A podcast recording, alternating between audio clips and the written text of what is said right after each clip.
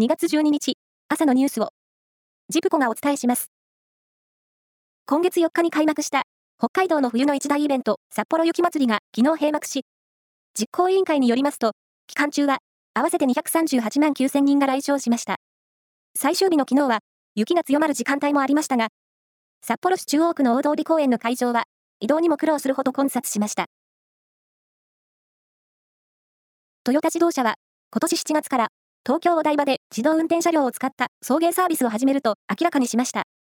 自動運転は、システムがアクセルやブレーキの操作を支援するレベル1から完全自動運転のレベル5まで、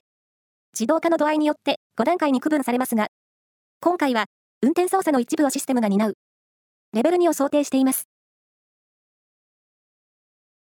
ロシアの侵攻を受けるウクライナの復興支援策を協議するため、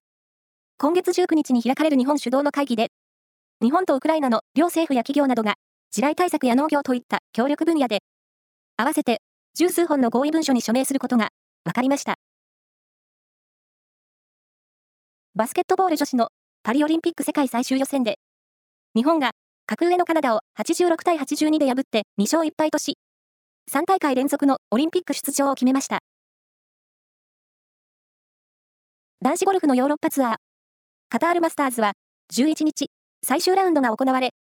星野陸也選手が通算14アンダーでツアー初優勝を果たしました。日本勢がこのツアーで優勝したのは4人目です。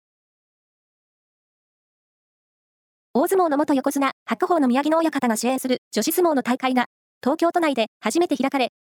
能登半島地震の被災地、石川県の選手も出場して会場を沸かせました。ドリームガールズ杯と名付けられたこの大会は、女子相撲の普及につなげようと、今回、初めて開かれたものです。以上です。